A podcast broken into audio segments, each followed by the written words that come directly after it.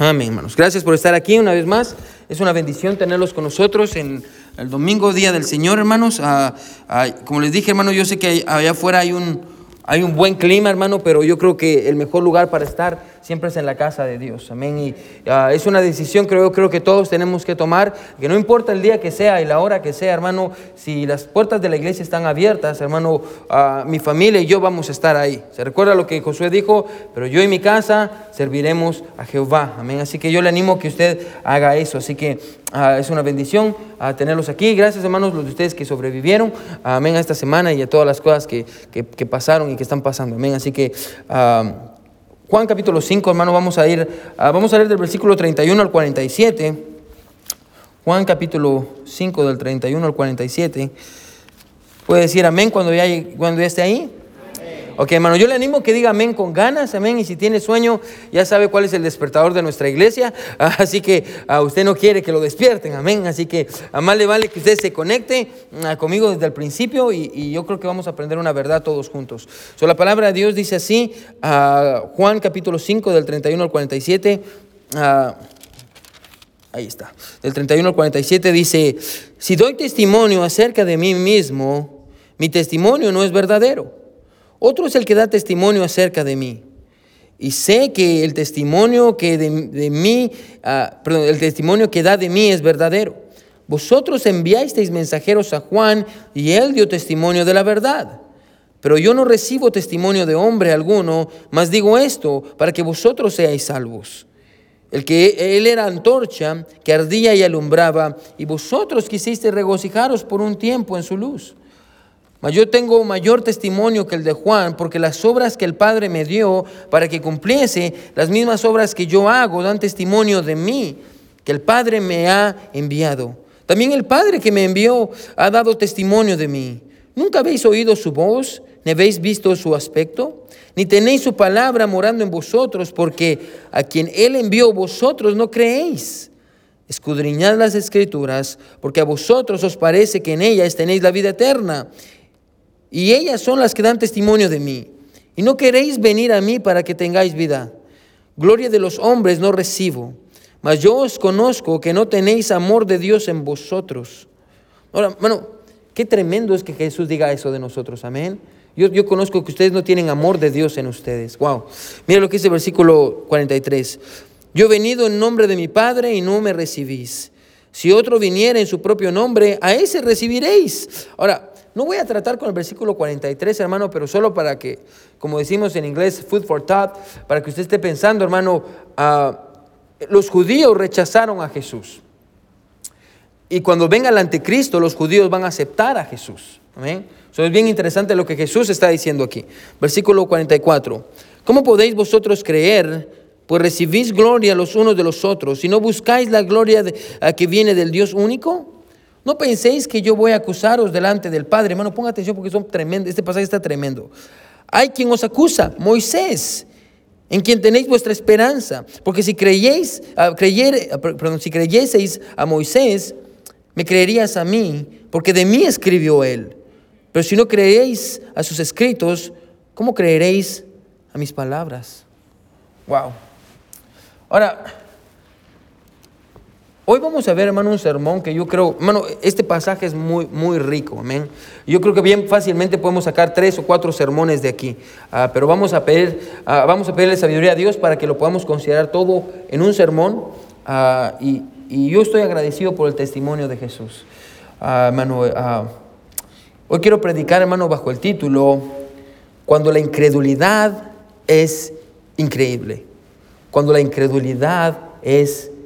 Hermano, usted necesita, usted necesita, hermano, estar casi ciego para no ver, hermano, lo que Jesús ha hecho por usted y todo, todo el testimonio y las evidencias que Él nos ha dejado. Bueno, a veces cuando uno mira la incredulidad de las personas, hermano, uno piensa, wow, es increíble que esta persona no pueda ver todo lo que Dios está haciendo. Y todo lo, que Jesús quiere hacer. So, hermano, hoy vamos a ver este pasaje, yo creo que va a ser una buena verdad, así que, hermano, vamos a tener que trabajar un poquito para poder sacar las verdades, así que yo quiero que se quede conmigo, hermano, tengo un lapicero y anote, ah, porque yo creo que va a aprender muchas cosas en esta mañana y vamos a crecer juntos en la palabra de Dios. Una vez más, el título del sermón para esta ah, mañana es Cuando la incredulidad es increíble. Vamos a orar. Mi buen Dios que estás en el cielo, Dios, gracias por porque tú te has asegurado, Señor, de que no haya excusa alguna. Mi Dios, que no tengamos excusa para no creer en ti, Señor. Dios, ayúdanos a poner nuestra fe en ti. Si hay alguien en este cuarto, Dios, que no haya confiado en ti como Salvador, Señor, que pueda doblar sus rodillas y que pueda venir a ti. Y si hay alguien, mi Dios, que tal vez sea salvo, ah, mi Señor, y, está luchando, Padre eterno, y, y por las circunstancias de su vida, mi Dios ha dejado de creer en ti que tú le puedas ayudar a venir y volver a descansar en quien eres tú. Gracias Señor, porque tú nos has ayudado a creer en ti, porque somos incapaces Señor. Te amamos mucho, en el nombre de Jesús oramos, amén y amén. Pueden sentarse hermanos.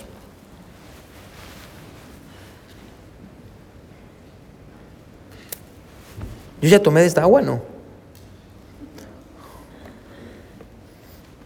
El hermano Terry me trajo el agua ya, yo creo que él se la estaba tomando antes. No, son mentiras.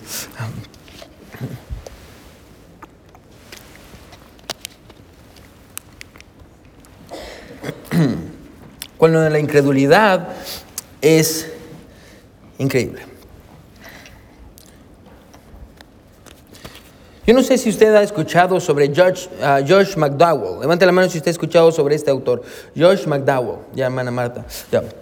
Muy bien. Soy George McDowell, hermano, es un, es un autor ah, de un libro, un libro muy bueno, hermano. Ah, ah, tal vez lo vamos a estar comprando. Vamos, muy pronto vamos a tener una librería allá atrás, hermano. Vamos a estar vendiendo libros y Biblias y cosas así para que usted pueda crecer también.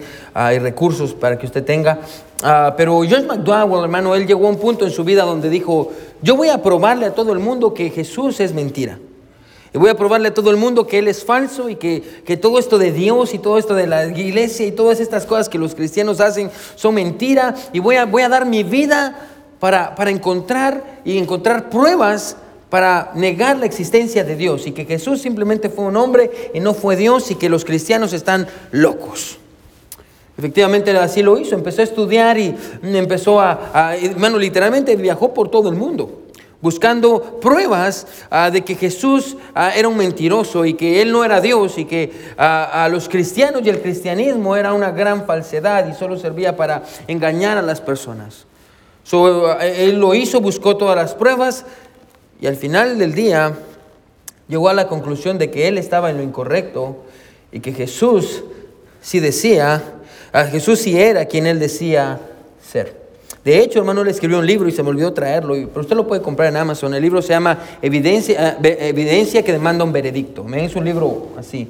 Bueno, con todas las pruebas, hermano, ah, de que Jesús es el Hijo de Dios, Jesús es quien Él dice que es y que Dios es real y que las palabras, la palabra de Dios es real. Y yo le animo, hermano, que lo compre una vez más. Se llama Evidencia que demanda un veredicto. Es un libro ah, muy grande, pero dentro de ese libro, hermano, George McDowell, ah, él escribió un capítulo que me encanta, que de hecho así va a llamar el título del sermón pasado, pero el título del capítulo es, si Jesús no es Dios, se merece un Oscar porque nos engañó a todos. Amén. Así se llama uno de los títulos. Amén. Y dentro de ese título que dice, si Jesús no es Dios, ah, se merece un Oscar porque nos engañó a todos, ah, él, él, argumenta, Josh McDowell argumenta y él dice ahí que ah, es posible que nosotros podamos creer que Jesús es Dios, ah, apartándonos ah, de la Biblia, apartándonos de, los escritos y de los autores bíblicos y simplemente apelando a la historia. Por ejemplo, él da varias ilustraciones aquí, yo quiero leer algunas de ellas. Por ejemplo, él habla acerca de un hombre que se llama Flavio Josefo.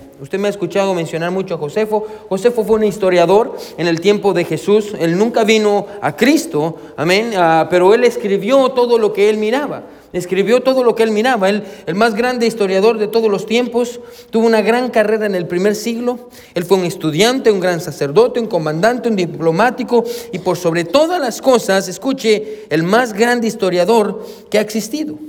Dice, se le ha descrito como el judío más distinguido de su época. Escribió 20 volúmenes, hermano.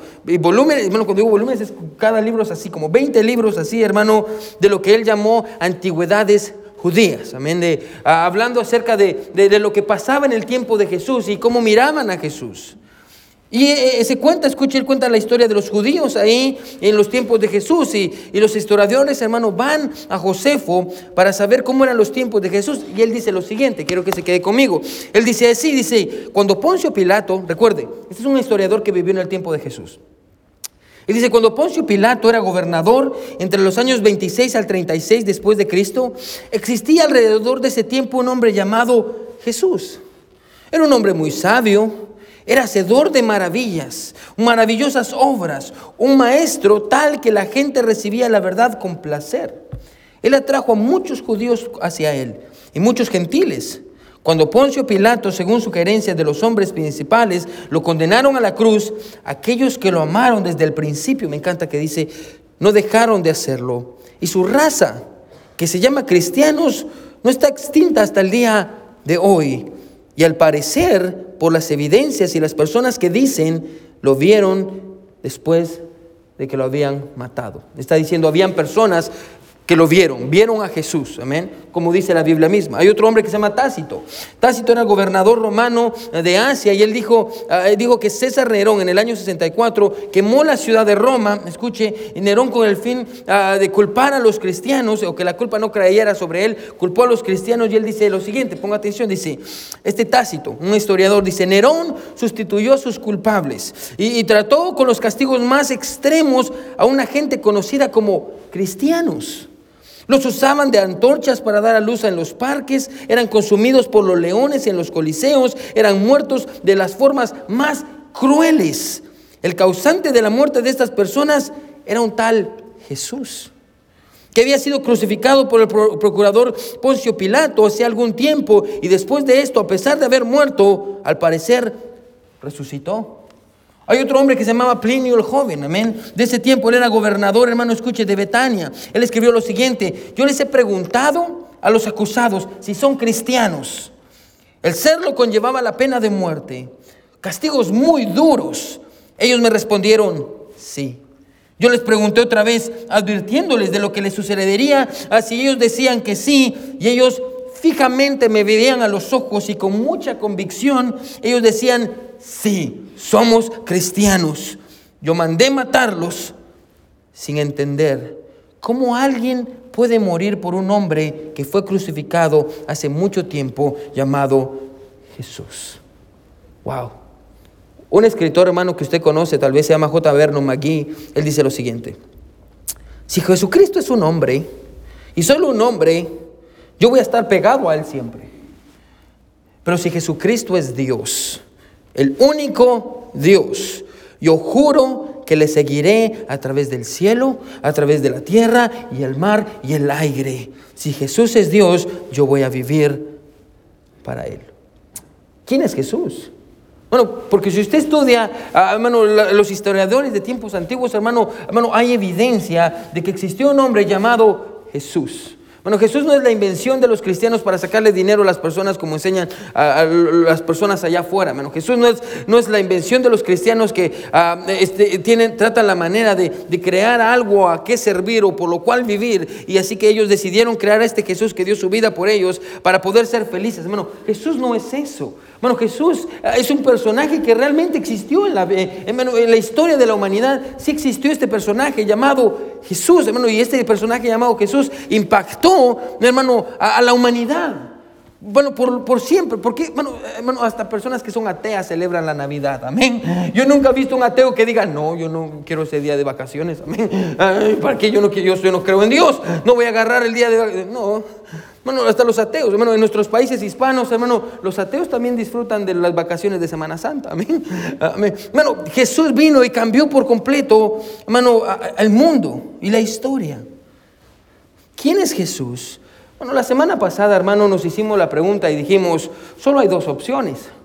O Jesús es un mentiroso o Jesús es el Hijo de Dios.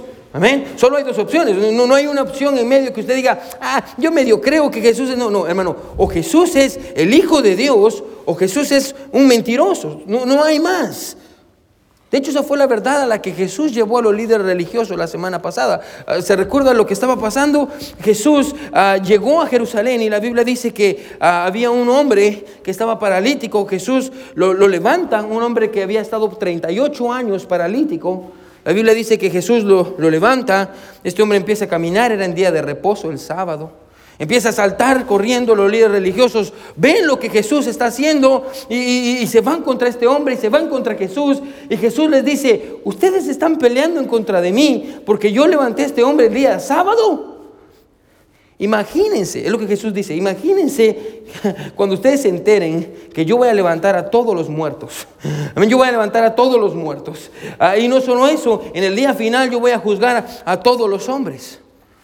Jesús, Jesús también dijo, hey, mi padre y yo trabajamos, amén. Jesús dijo, mi padre y yo somos unos solos, amén. Yo soy el hijo de Dios. A propósito, solo para aclarar este tema, este término de hijo de Dios, lo dijimos en el sermón pasado. Bueno, cuando decimos que Jesús es el hijo de Dios, no estamos diciendo que Jesús es menor a Dios, amén. Que, que Dios es la autoridad y que Jesús es menor a Dios. No, cuando decimos que Jesús es el Hijo de Dios, estamos diciendo que Jesús es igual a Dios, amén, de su misma naturaleza. Amén. Cuando usted tiene su hijo, usted le pone su apellido y su hijo tiene su misma naturaleza. Amén. El papá y el hijo. De igual manera, el término hijo de Dios es una profecía del Antiguo Testamento de, Daniel y Ezequiel. Amén. Ah, pero también escuche, tiene que ver con el hecho de que Jesús es Dios. O cuando decimos Jesús, el hijo de Dios, no estamos diciendo que Jesús sea menos que Dios, estamos diciendo que Jesús es igual que Dios. Amén. So, aquí encontramos a Jesús haciendo todas estas afirmaciones. Todas estas, escuche, declaraciones. Jesús diciendo ya, yo levanto a los muertos, eh, yo tengo el poder de sanar a las personas, yo voy a juzgar a todos los hombres en el final de los tiempos. Ahora, bueno, cuando usted mira eso desde, la, desde una perspectiva desde afuera, amén, y si usted se pone los zapatos de los líderes religiosos y usted escucha a Jesús decir que Él es Dios, que Él es el Hijo de Dios, que Él va a resucitar a los muertos, que Él va a juzgar a las personas en el día final, escuche, una pregunta empieza a resignar en su mente. ¿Cuál es esa pregunta? Escuche. Hmm. ¿Y con qué autoridad Jesús está diciendo eso? O, con qué autoridad él, él está diciendo ah, que Él es Dios. O, con qué autoridad está diciendo todo esto de que Él es el Hijo de Dios y que Él vino. Eh, ¿Quién le dio a Jesús, escuche, el derecho de decir estas cosas?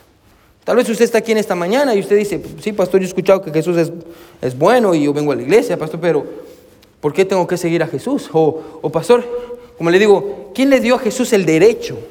¿Quién, le dio a Jesús el derecho de decir que Él es el Hijo de Dios? ¿Quién le dio a Jesús el derecho de decir que, escuche, el Padre y Él son uno? ¿Quién le dio el derecho a Jesús de decir que Él va a levantar a, todas las personas de entre los muertos? ¿Y quién le dio el derecho a Jesús de decir que Él va a ser el juez final? ¿Quién le dio el derecho a Jesús de decir todas estas cosas? ¿Quién le dio a Jesús el derecho? Aquí es donde encontramos nuestro pasaje. Y quiero que empecemos a ver esto, hermano, como le digo, quiero que ponga mucha atención. Porque si usted tiene dudas, hermano, en cuanto a quién le dio el derecho a Jesús de decir que Él es Dios, yo creo que vamos a encontrar muchas respuestas en esta mañana. ¿Sí está conmigo? Amén. Mira lo que dice el versículo 31. Vamos a, no vamos a ir versículo por versículo porque nunca vamos a terminar, pero quiero que miremos las verdades principales del pasaje. Versículo 31 dice, si yo doy testimonio acerca de mí mismo, mi testimonio, ¿qué dice?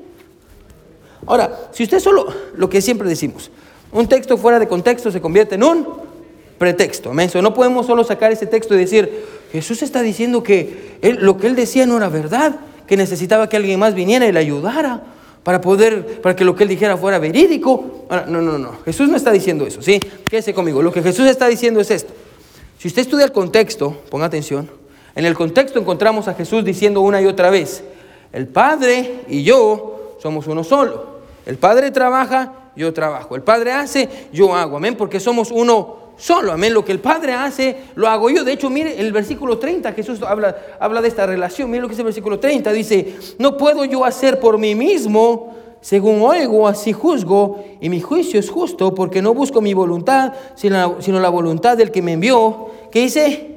la del Padre. La, la voluntad del Padre. Ahora, lo que Jesús está diciendo aquí es esto, ¿sí? Yo no soy un hombre común y corriente que anda por ahí testificando de quién es Él. Jesús no, está, Jesús no está diciendo mis palabras son falsas, yo necesito que alguien venga y me ayude. Jesús no está diciendo esto. Bueno, lo que Jesús está diciendo aquí es esto. Mi Padre y yo, escuche, somos uno solo. Entonces, cuando yo hablo, no soy yo el que hablo, escuche, sino mi Padre. Eh, sino mi Padre. Eh, eh, y mi Padre, escuche, a través de mí, da testimonio de, lo de que lo que yo digo es verdad. En otras palabras, sí, el testimonio que yo les doy y las cosas que yo les digo no solo vienen de mí, vienen de mi Padre, porque Él está diciendo yo soy, yo soy Dios. Yo soy Dios. A propósito, hermano, todo lo que Jesús dice es verdad. Amén. Todas las cosas que Jesús dice son, es la palabra de Dios, es Dios.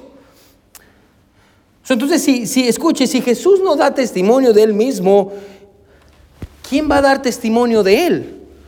¿O quién, quién, quién, nos va a decir que no sea Jesús, afuera de Él, ¿quién nos va a decir que Él es el Hijo de Dios? Ahora, en el pasaje vamos a encontrar, hermano, tres evidencias, porque a mí no me gusta dar números cuando predico, men, o, letras o puntos, pero ah, es lo que miramos en el pasaje. Vamos a encontrar tres evidencias, tres evidencias o tres testimonios que dicen, escuche, este hombre es el Hijo de Dios. Y vamos a comenzar por el primero. Mire lo que es el versículo 32. Otro es el que da testimonio acerca de mí. Y sé que el testimonio que da de mí es verdadero. Versículo 23. Vosotros enviasteis mensajeros. ¿A quién dice? A Juan. Y él dio testimonio de qué?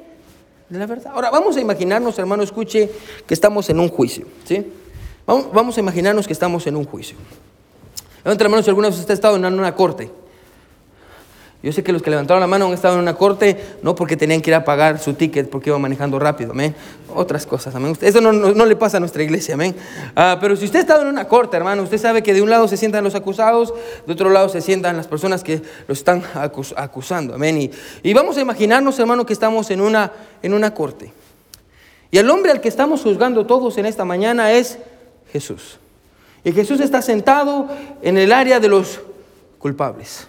Y lo que estamos probando todos aquí, escuche, es si Jesús es el Hijo de Dios. Bueno, pastor, ¿por qué? Yo siempre digo esto, hermano. Hermano, la fe, hermano, no solo se sustenta en imaginaciones o sentimientos, amén. Hermano, la fe está, sustentada en la verdad. Hay, hay hechos, hay, hay, hay facts, hay, hay, hermano, hay cosas que nosotros podemos decir, sí, nosotros creemos en Jesús no solo porque tenemos un sentimiento, sino porque hay verdades que sustentan nuestra fe, amén. No solo creemos por creer. Así que hermano, todos nosotros en esta, en esta mañana vamos a ver a Jesús, escuche, y lo vamos a juzgar.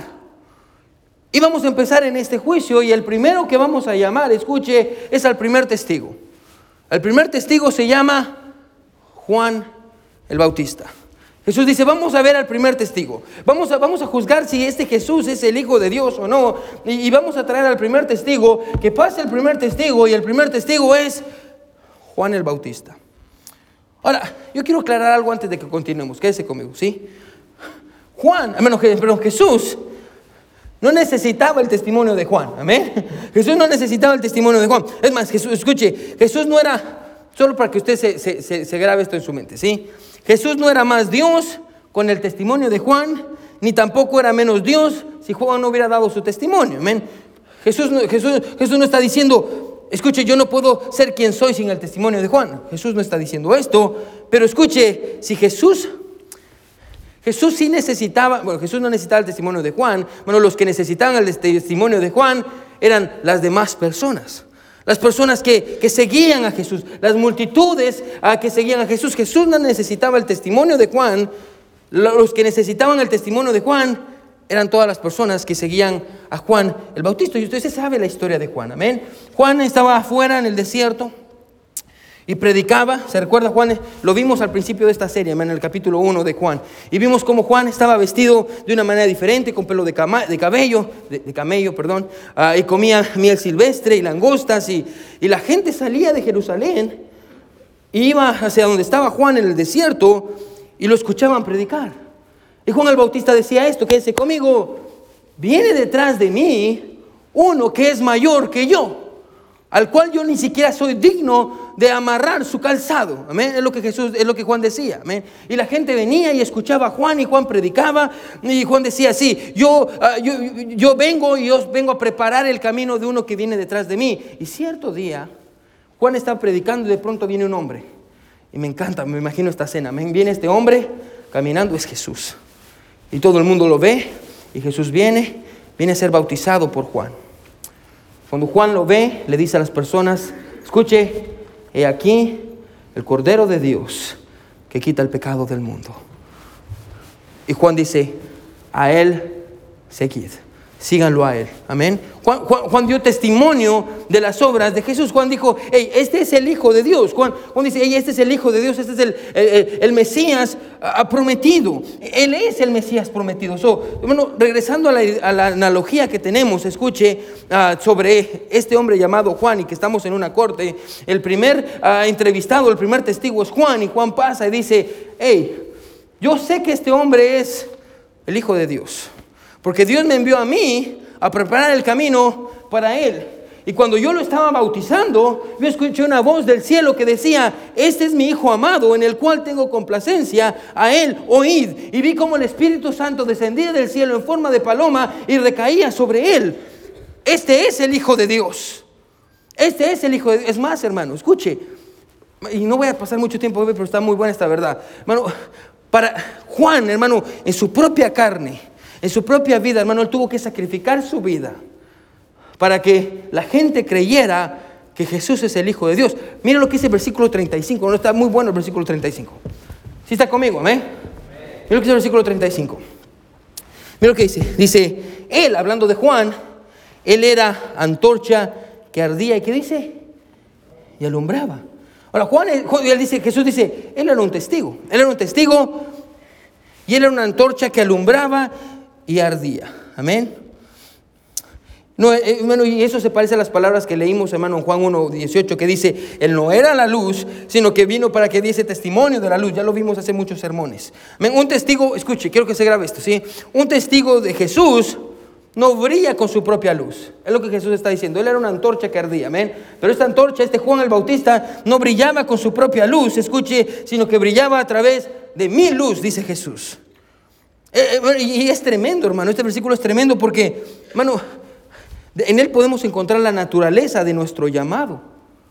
Bueno, póngame atención, sí. Solo quiero tratar esto con unos segundos, amén. En las palabras de Jesús que dice, Él era antorcha que ardía y alumbraba, hermano, ahí encontramos, escuche, la naturaleza de nuestro llamado a ser testigos de Jesús. Bueno, como vimos al principio, hermano, hombres y mujeres dieron su vida por la causa de Cristo. Bueno, y quiero que, que, se grabe esto, ¿sí? Una vela, póngate si usted mira una vela, una antorcha, no se quema.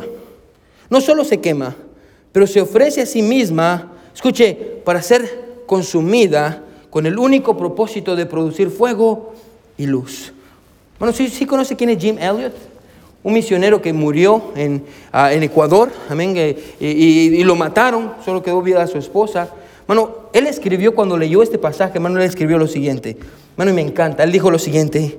Dijo, Señor, yo oro para que tú consumas con tu fuego mi vida. Señor, porque mi vida es solo tuya, Señor. ¿Se, da cuenta lo que Jesús está diciendo sobre Juan?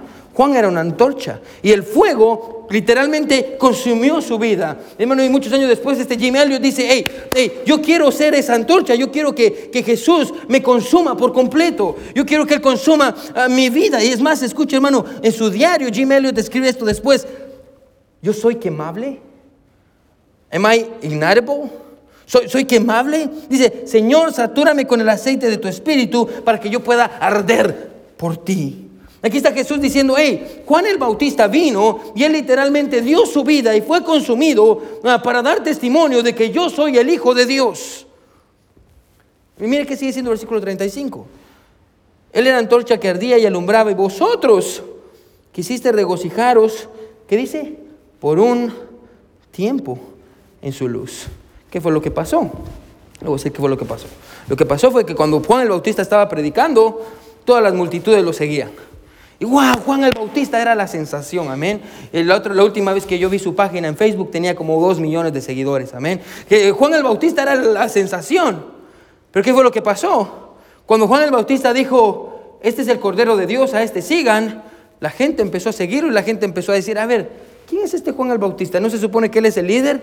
Y la gente, escuche, empezó a dejar de seguir a Juan el Bautista y ni siquiera siguieron a Jesús. Aquí está Jesús diciendo, ustedes se recuerdan de Juan el Bautista. Ustedes lo comenzaron a seguir, pero después, cuando ya no había la magia, ya no había lo especial, dejaron de seguir a Juan el Bautista. A propósito, hermano, quiero que me siga, ¿sí? Hermano, ¿sabe cuál es la verdadera prueba de un creyente? Que permanece fiel, sirviendo a Jesús cuando las emociones se van. Amén. Cuando usted ya no, cuando las emociones se van, cuando usted ya no siente lo que usted siente, usted sigue con la decisión de haber seguido a Jesús. Aquí estamos en el juicio. El primer testigo que pasa es Juan el Bautista. Y Juan el Bautista dice, sí, yo doy testimonio de que Jesús es el Hijo de Dios, porque yo escuché la voz de Dios ah, sobre él y vi el Espíritu Santo descender sobre él, y yo sé que él es el Hijo de Dios. El primer testigo es Juan el Bautista. Pero ahora Jesús dice, bueno, si ustedes piensan que ese es un buen testigo, hay un segundo testigo. Y este testigo es mucho más grande. Mira lo que es el versículo 36. 37 creo, pero ahorita vamos a decir, versículo 36. Mira lo que dice, mas yo tengo mayor testimonio que el de Juan. ¿Cuál es este testimonio? ¿Quién es el segundo testigo? Porque las obras que el Padre me dio para que cumpliese, las mismas obras que yo hago, dan testimonio de mí que el Padre me ha. ¿Qué dice? Ahora, las obras de las que Jesús está hablando aquí, escuche, son sus milagros sus milagros. Jesús dice, ok, el primer testigo, escuche, el primero que dio testimonio de mí fue Juan el Bautista, pero hay un segundo testimonio. El segundo testimonio, escuche, son las obras que yo hice. Ahora, hermano, quiero que vaya, aparte su lugar aquí en Juan y vaya conmigo a Juan 10, 10, 25. En el mismo libro de Juan, vaya conmigo al capítulo 10, versículo 25. ¿Sí está conmigo? Amén. Quédese conmigo. Mira lo que dice el versículo 25. Mira lo que dice, Jesús le respondió, os lo he dicho y no creéis. Las obras que yo hago en mi nombre, en nombre de mi Padre, ellas dan, ¿qué dice?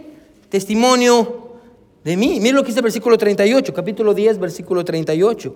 Mas si las hago, aunque no me creáis a mí, creed las obras para que conozcáis y creáis que el Padre está en mí y yo en el Padre. Mira lo que dice el, capítulo 14, capítulo 14, versículo 11.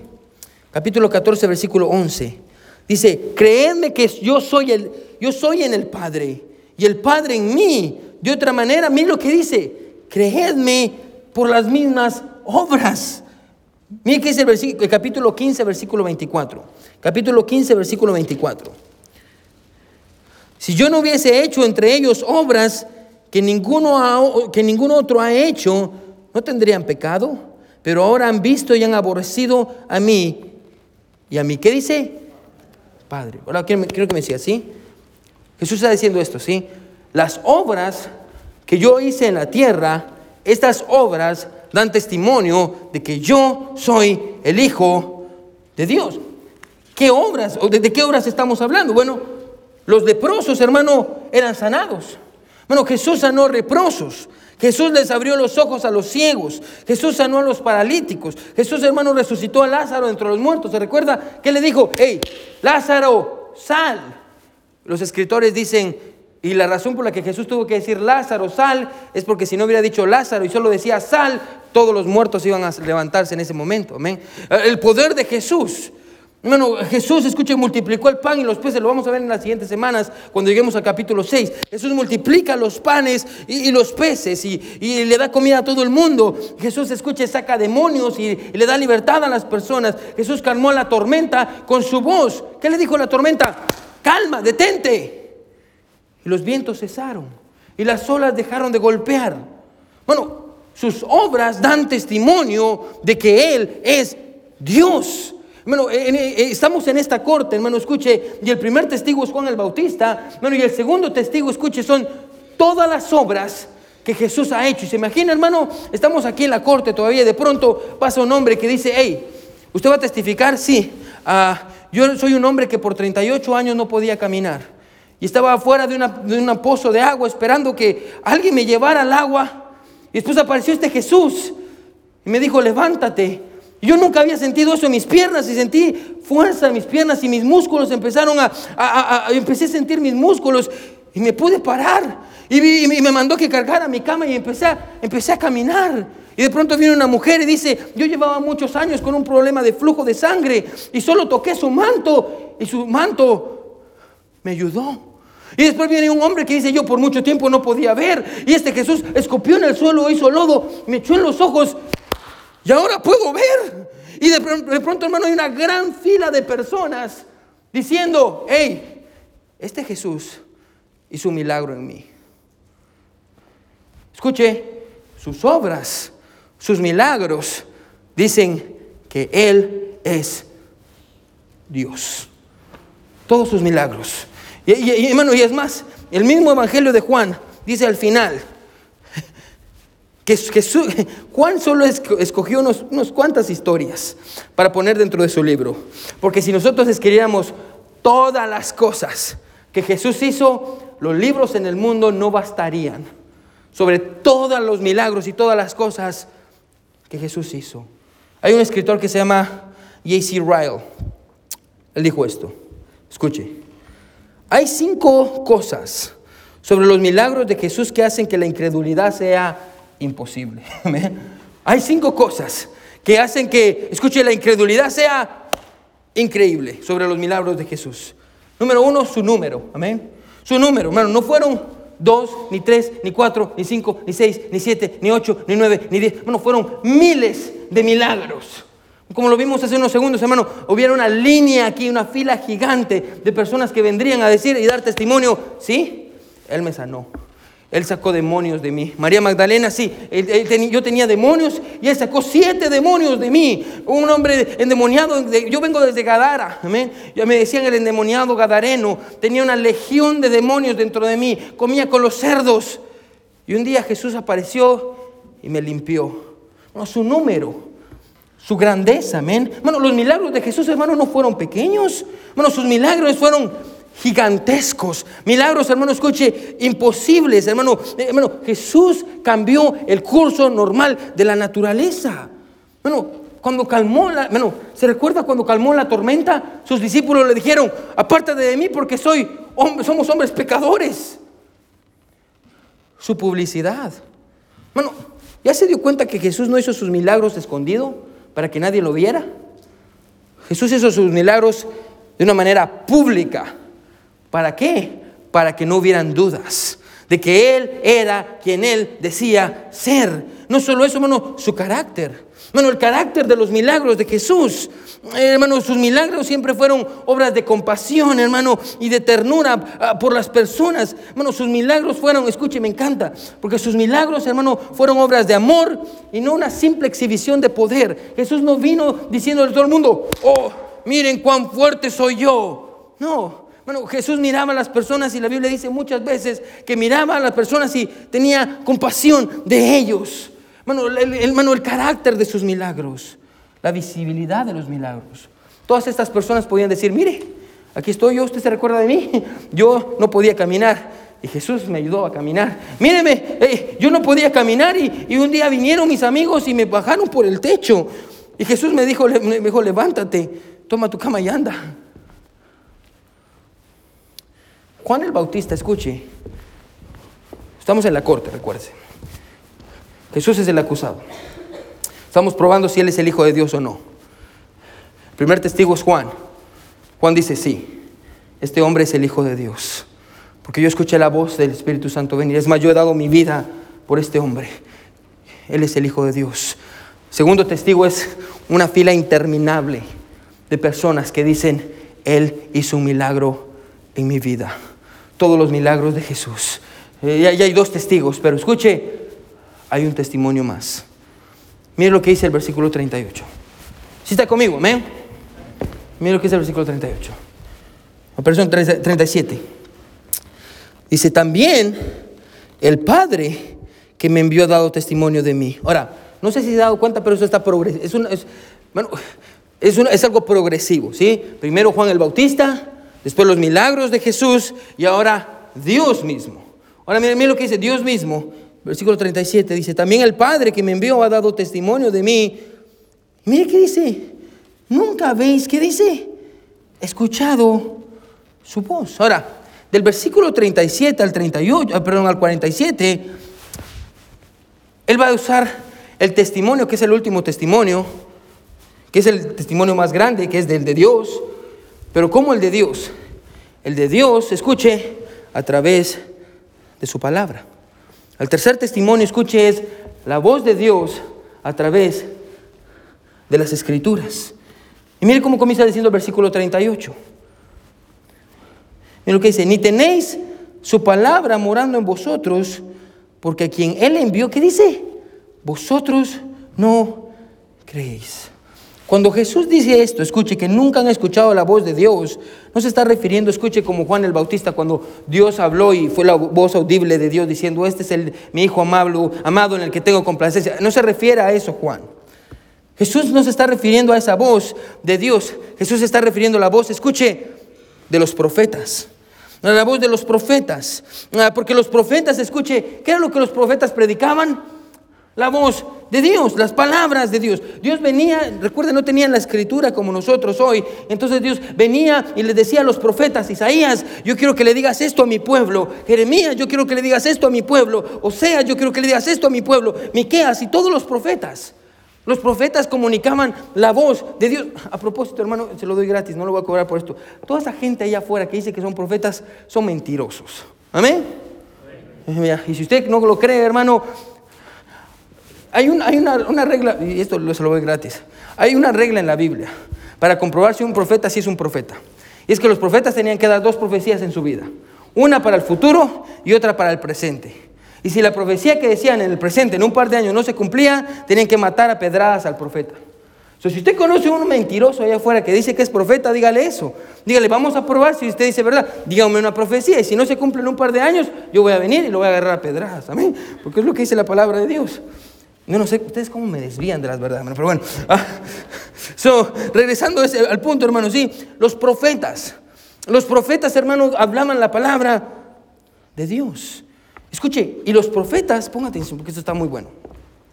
Y los profetas dan testimonio de Jesús. Ahora usted se pregunta, ¿ah? Pastor, ¿los profetas hablan de Jesús? ¿Isaías? ¿Sí? Jeremías, sí, el Antiguo Testamento, los Salmos, sí. ¿Cómo, pastor? No vaya ahí, se lo voy a dejar de tarea. En Hechos 8, la Biblia dice que viene un eunuco. Iba sentado sobre un, sobre un carro, que normalmente era un elefante o algún animal. Iba sentado en su carro, la Biblia dice, iba leyendo el libro de Isaías. Hechos no, porque Hechos están escribiendo. Era Isaías. Venía leyendo Isaías y la Biblia dice que Dios trae a Felipe. Felipe se acerca y le dice, escuche, Recuerda, está leyendo el libro de el Antiguo Testamento. Felipe viene y le dice, ¿entiendes lo que lees? El eunuco le dice, ¿cómo voy a entender si nadie me explica? Y la Biblia dice en Hechos 8 que en ese momento Felipe, usando el libro de Isaías, le predicó, escuche, a Cristo. Cristo en Isaías. Él abrió la Biblia y le predicó a Cristo. Amén. En, Isaías, los profetas, escuche, hablan de Jesús, hermano. Cuando Pablo, escuche, bueno, ¿qué era lo que Pablo hacía, hermano? Cuando Pablo entraba a las sinagogas, amén. Recuerda, Pablo se convirtió. Pablo entraba a las sinagogas. bueno, cuando iba a un lugar nuevo, ¿qué era lo primero que hacía? Iba a una sinagoga, y ya estaba en la sinagoga, y los líderes religiosos llegaban y decían, Oye, aquí está Pablo. Pablo es un hombre muy docto en las cosas de Dios. Pablo, ¿hay algo que quieras decirnos? Pablo se paraba venía al frente y empezaba a predicarles a Jesús en el Antiguo Testamento. Miren, todavía estamos en el juicio, no hemos salido. El primer testigo era Juan el Bautista. Segundo testigo, todos los milagros de Jesús. Y todas las personas que han recibido milagro, quédense conmigo, pero hay más testigos. Vienen todos los profetas. Y aquí está Isaías. Isaías dice, sí, en el capítulo 53 de, de mi libro yo escribí sobre Jesús. Amén, que Él fue desfigurado y el castigo de nuestra paz fue sobre sus hombros y, por su llaga nosotros fuimos curados. Y, yo hablé sobre Jesús. Y todos los profetas, y Jeremías, y Oseas, y, todos los profetas dicen, hey, sí, este es el Hijo de Dios. Todos los profetas, todos los profetas dicen, ella, este es el Hijo de Dios, este es Jesús es el Hijo de Dios. Mano, déjame decir esto bien rápido. Usted no necesita Juan 3:16 para predicarle a las personas sobre Jesús. Hermano, ponga atención. Jesús se encuentra en toda la Biblia. Desde Génesis hasta Apocalipsis. En cada versículo, en cada capítulo se encuentra Jesús. Los profetas dicen, sí, nosotros damos testimonios de Jesús. Pero mire que ese versículo 39, hermano, porque se pone bueno. Mire, ya vamos a terminar. yo puedo pasar predicando horas. A mí mire lo que es el versículo 39. Yo sé que ustedes no tienen el tiempo, pero vamos a terminar. Dice, escudriñad las escrituras, porque a vosotros os parece que en ellas, ¿qué dice? Tenéis la vida eterna. Y ellas son las que dan testimonio de qué? Ahora, ponga atención que esto está muy bueno. Jesús dice, ustedes, escuche, ustedes piensan que en las escrituras se encuentra la salvación, pero no es así. ¿Ah? ¿Pastor? ¿Ah? ¿Cómo así que en las escrituras, ah? ¿no se supone que en las escrituras se encuentra la vida eterna? Escuche, sí, si usted está buscando al Salvador en ellas. ¿Sí está conmigo? Se lo voy a repetir porque yo sé que están dormidos, ¿sí? Jesús dice, ustedes, ustedes piensan que por leer las escrituras van a encontrar la vida eterna. Escuche, pero solo por leer las escrituras usted no va a encontrar la vida eterna. Usted tiene que encontrar al Salvador dentro de las escrituras para que usted pueda tener la vida eterna. Amén. El problema, escuche, es que ellos leían las escrituras, ponga atención, para aumentar su conocimiento, pero no para encontrar un Salvador. Ah, pastor, Pastor, mira, aquí está este hombre, pastor. Pastor, él está leyendo y está yendo, pastor, a un estudio bíblico bien profundo. Pastor, este hombre tiene, es un increíble estudioso de la palabra de Dios, pastor. Pastor, escuche, sabe hebreo, hasta griego sabe, pastor. Yo solo sé español y me confundo cuando hablo, pastor. Y este hombre sabe hebreo y sabe griego, pastor. Wow. ¿Y cuándo fue salvo este hombre? Oh, no, pastor, no sé cuándo, pero fue que muy inteligente, pastor. ¿Se da cuenta? Jesús dice esto, escuche. Jesús dice, examine las escrituras, no para encontrar más conocimiento, sino para encontrarse con el Salvador. Es lo que Jesús dice, examine las escrituras, estudie, lea, crezca, pero no para aumentar su conocimiento, sino para encontrar al Salvador. Bueno, escuche, hermano, si está escribiendo, escribe esto. La vida eterna no se encuentra estudiando y examinando las escrituras. La vida eterna se encuentra en la persona de Jesucristo. Y ese era el error de ellos. Ellos leían las escrituras y el Antiguo Testamento y se lo sabían de memoria, pero no querían encontrar al Salvador ahí. a mí, me encanta. Miren el montón de testigos que llevamos ya. Está Juan el Bautista que dice, sí, este hombre es el Hijo de Dios. Están todas las personas que han recibido milagros diciendo, sí, este es el Hijo de Dios. Están todos los profetas del Antiguo Testamento diciendo, sí, este es el Hijo de Dios. La Biblia misma dice, sí, este es el Hijo de Dios. Y falta uno, falta Moisés. Miren lo que dice el versículo 42. Yo creo que es 42. 45, perdón. Si está conmigo, ¿me?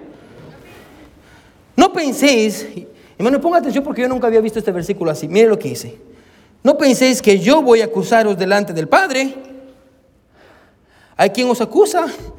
Moisés, en quien tenéis, mire lo que dice, vuestra esperanza. Porque si creyeseis a Moisés, me creeríais a mí, porque de mí escribió él. Pero si no creéis a sus escritos, ¿cómo creeréis a mis palabras? Hermano, cuando yo leí esto me puse a estudiar porque nunca lo había visto. Así. Ah. Bueno, ellos, escuche, ¿qué quiere decir eso con que ellos confiaban en Moisés? Ahora, ¿se recuerda hermano que en el monte Sinaí, cuando Jesús estaba, ah, Dios estaba dándole la ley, los diez mandamientos a Moisés? Moisés vino a ser el mediador. Dios le hablaba a Moisés y Moisés iba y le hablaba al pueblo. Ahora, los, los judíos, hermano, al parecer, creían que Moisés, escuche, era su mediador entre ellos y Dios. Al punto, escuchen, el que ellos venían y le oraban a Moisés. Bueno, ellos, ellos creían que Moisés, escuche, estaba intercediendo por ellos, como muchas personas hoy en nuestros días creen que María intercede por ellos. Como muchas personas hoy en nuestros días creen que San Juditas Tadeo y Santo Tomás y San José y San que intercede por ellos. Ellos creían, Moisés está intercediendo por nosotros. Jesús viene y dice, no, Moisés no está intercediendo por ustedes. Moisés los está acusando. Moisés los está acusando. Él, los está acusando. Pastor, porque si ustedes creyeran en Moisés, ustedes creerían en mí. Porque Moisés dijo, no vaya ahí en Deuteronomio 18:15, Moisés dijo, viene después de mí uno que es mayor que yo, diciendo, hey, va a venir uno llamado Jesús. Hermano, ¿se da cuenta? Mire qué montón de testigos tenemos aquí, hermano. Escuche, aquí está Juan el Bautista, que dice, hey, yo doy testimonio de que este es el Hijo de Dios. Aquí están todas las personas que han recibido milagros diciendo, yo doy testimonio que este es el Hijo de Dios. Escucha, aquí están todos los profetas que están diciendo, este es el Hijo de Dios. Aquí está la palabra de Dios que dice, este es el Hijo de Dios. Aquí está Moisés diciendo, este es el Hijo de Dios. Wow. Todos estos testigos, todos dando testimonio en esta corte diciendo que este Jesús es el Hijo de Dios. Pero al final, usted sabe qué fue lo que pasó con esta gente. Todos estos testigos, escuche, no fueron suficientes. Y el pueblo de Israel terminó crucificando a Jesús. Escuche, la generación de judíos que rechazaron el testimonio de Juan y el testimonio de los milagros de Jesús, el testimonio de las escrituras, el testimonio de Moisés, el testimonio de todas las personas que, que recibieron milagros. Bueno, toda esa generación, escuche, la generación de judíos que rechazaron el testimonio de Juan el Bautista y los milagros de Jesús y las escrituras, escuche, lo hicieron no porque no hubiera suficiente evidencia, sino porque ellos no querían creer. ¿Sí, está conmigo? Ellos rechazaron a Jesús. No porque no hubiera suficiente evidencia, porque usted y yo, hermano, hemos pasado los últimos 50 minutos, hermano, viendo toda la evidencia que dice Jesús es el Hijo de Dios, Él es el Salvador del mundo. Ellos rechazaron a Jesús no porque no hubiera evidencia, sino porque ellos no querían crecer, creer, perdón. Ellos rechazaron a Jesús no porque no sabían quién era Él, sino porque no querían creer en Él. Ahora, hermano, imagínense esto. Todo este testimonio fue rechazado por ellos y toda esa generación, hermano, hoy en día, en este momento, en este segundo, se están quemando en el infierno porque rechazaron el testimonio. Porque así lo quisieron, nadie los mandó al infierno. Escuche, hermano, ponga atención, ¿sí? Si hay algo que podemos aprender bien rápido, ¿qué es esto? Hermano, gloria a Dios por Jesús. Hermano, porque Él se encargó, hermano, de, escuche, eh, por eso me encanta, hermano, el, título de nuestra serie es para que podamos creer. Hermano, Jesús en su misericordia ha hecho todo lo posible para ayudarnos a que nosotros podamos creer. Bueno, Jesús sabe que no es, no, es, algo que nace en nosotros. Bueno, Jesús se ha encargado de darnos pruebas, de ayudarnos y ponernos personas, escuche, para ayudarnos a creer. Él, se ha encargado de ayudarnos, de, de, que podamos creer. De hecho, ese es el propósito de Juan, ayudarnos a desarrollar fe en Jesús. Y aún así, escuche, todas estas personas no quisieron. Ellos rechazaron el testimonio de Juan, los milagros de Jesús, los testimonios de las escrituras, de los profetas, de Moisés.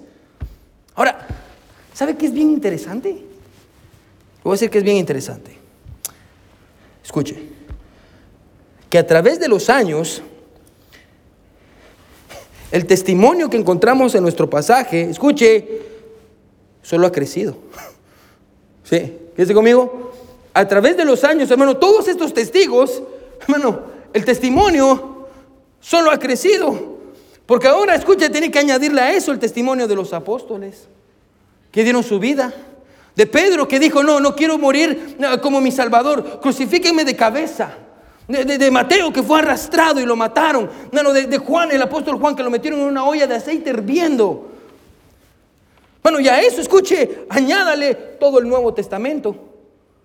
Y a eso, hermano, escuche, hermano, añádale el testimonio de millones de personas que dicen, ese Jesús ha cambiado mi vida. Hermano, escuche, y a eso añádale, añádale, escuche, Todos los milagros que vemos de Jesús. Y a eso añádale el Espíritu Santo que ahora tenemos. Hermano, al contrario de lo que cualquier persona diría, a través de los años, escuche, el testimonio de que Jesús es el Hijo de Dios, solo ha crecido. Y ha crecido. Pero ¿sabe qué es muy triste?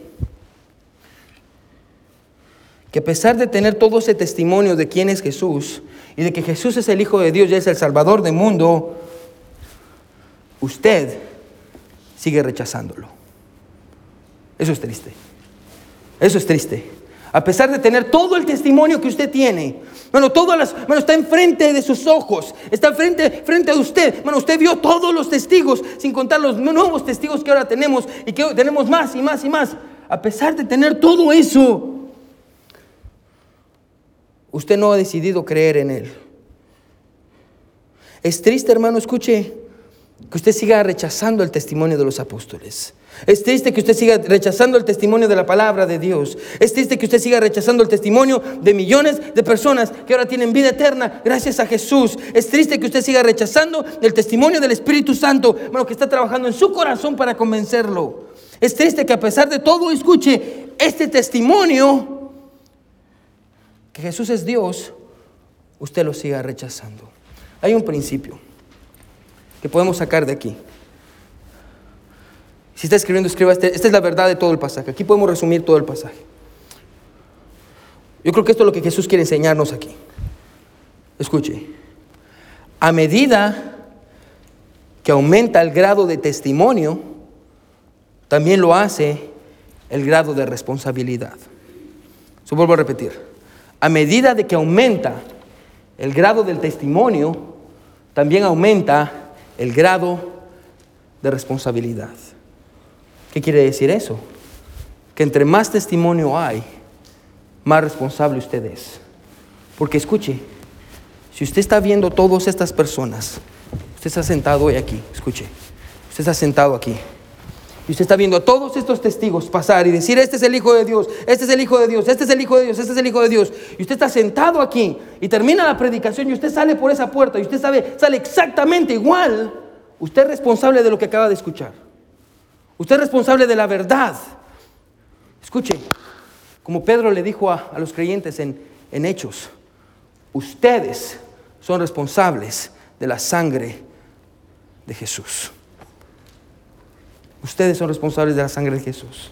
Bueno, a medida, escuche, que el grado del testimonio aumenta, también lo hace el grado de responsabilidad.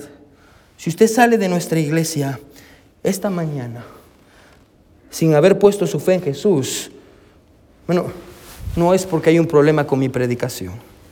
No es porque hay un problema con nuestra música. No es, porque, no es porque hay un problema con nuestro edificio. No es porque hay un problema con nuestros hermanos. Es porque hay un problema en su corazón y usted no quiere creer. Eso es todo.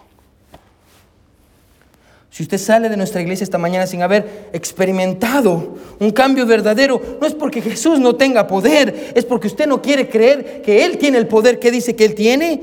Si usted sale de nuestra iglesia esta mañana siendo la misma persona, el mismo padre de familia, la misma esposa, la misma persona, hermano, si mañana usted regresa a su trabajo a hacer lo mismo y a vivir la misma vida, no es porque Jesús no tenga poder, es porque usted no quiere creer en Él. Porque usted y yo, hermano, escuche, no tenemos excusa. No tenemos excusa. Dios se ha encargado, Jesús se ha encargado de dejarnos a todos sin excusa. Hermano, no sé si se ha dado cuenta, pero Jesús hizo que la incredulidad sea increíble. Jesús hizo que la incredulidad sea increíble. El hecho de que usted no quiera creer es increíble. Porque Jesús se ha encargado de dejarnos evidencia de que Él es quien dice ser. Déjeme terminar con esta pregunta. ¿Qué va a hacer usted con Jesús? Jesús está todavía ahí, en la silla del acusado. Y yo creo, hermano, que ya todos probamos que este hombre no es un mentiroso. Escuche, y si no es un mentiroso, eso quiere decir que este hombre es el Hijo de Dios. Y si Él es el Hijo de Dios, mi responsabilidad no es rechazarlo, es seguirlo, es amarlo, es obedecerlo, es atesorarlo, es buscarlo. Porque este hombre es el Hijo de Dios. Todos con ojos cerrados y cabeza inclinada. Nadie viendo. Todos con sus ojos cerrados y cabeza inclinada. Nadie viendo. Jesús se encargó de que la incredulidad sea increíble. A medida que aumenta el grado de testimonio, también lo hace nuestro grado de responsabilidad. Este hombre es Jesús, el Hijo de Dios. Hermano, si usted no ha puesto su confianza en Él, hoy es el día. Hoy es el día en el que usted tiene que venir y decirle, Señor, yo pongo mi confianza en ti porque tú eres Dios, tú eres verdad. Yo no lo había querido ver, pero hoy mis ojos lo ven. Tú eres mi Señor. Hoy me humillo delante de ti y te reconozco como mi Salvador. ¿Quiénes dirían, Pastor, Dios me habló? Levante su mano, yo quiero orar por usted. ¿Quiénes dirían, Pastor, Dios me habló? Yo creo que Jesús es Dios. Amén. Amén. Bueno, el piano va a sonar. Bueno, ¿por qué no nos ponemos sobre nuestros pies todos? Todos sobre nuestros pies. Bueno, ¿por qué no pasa al altar y dobla sus rodillas y le dice, Señor, tú eres Dios? ¿Por qué no se humilla delante de Él? Si Jesús es Dios y solo Dios, ¿por qué no le dice, Señor, yo te doy mis, mis anhelos, mi voluntad, mis deseos? porque tú eres Dios. Hoy mis ojos lo ven. Como Job dijo, de oídas te había oído, mas hoy mis ojos te ven. Hoy lo veo claro. Toda mi vida había estado viviendo para mí y hoy yo quiero vivir para ti. Porque tú eres Dios. Tú eres Dios. Tú eres Dios. Oh Dios mío y Señor mío. Y buen Dios que estás en el cielo. Gracias Señor por tu amor y tu misericordia. Gracias Padre porque tú nos das el ejemplo Señor que necesitamos. Y nos ayudas a entender y creer que tú eres Dios. Y tenemos todo el testimonio de todas estas personas. De Juan el Bautista, de los milagros que hiciste. De Moisés, de los profetas, de tu palabra, de Abraham. De todos estos hombres que han dado su vida y que mueren y que hasta el día de hoy están muriendo y están dando su vida, porque tú eres Dios. Ayúdanos, Señor, a vivir de tal manera que con nuestra vida podamos decir que creemos en ti. Gracias, Señor, por ayudarnos a creer y ayudarnos en nuestra incredulidad. Gracias, Padre, por todo. En el nombre de Jesús oramos. Amén y amén.